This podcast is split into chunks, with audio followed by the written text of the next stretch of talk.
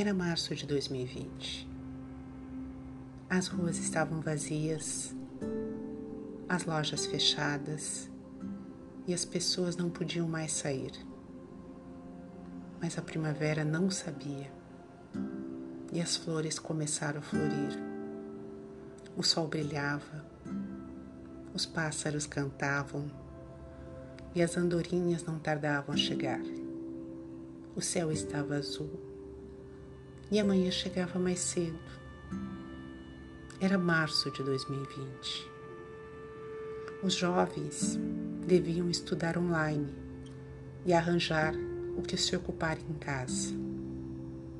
As pessoas não podiam ir mais aos centros comerciais, nem tampouco ao cabeleireiro. Dentro em breve, não haveria mais vaga nos hospitais e as pessoas continuavam a adoecer. Mas a primavera não sabia. Era hora de tratar os jardins. A erva estava cada vez mais verdejante. Era março de 2020.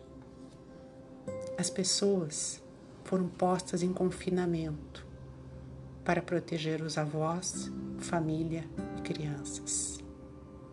Acabaram as reuniões e refeições em família. O medo tornou-se real e os dias eram todos iguais. Mas a primavera não sabia.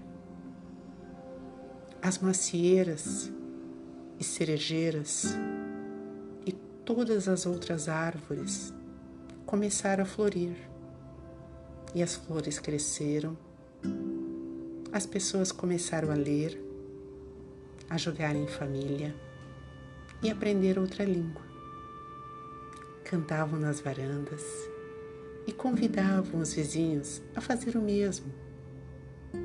As pessoas aprenderam uma nova língua, ser solidário e concentrar-se em outros valores.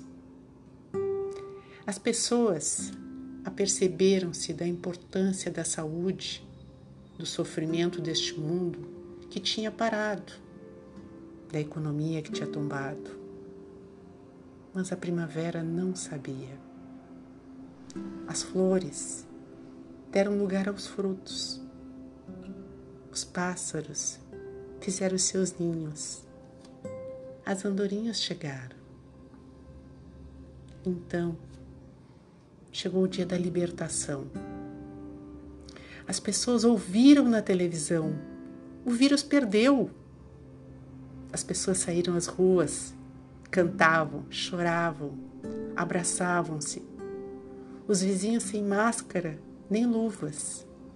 O verão chegou, porque a primavera não sabia.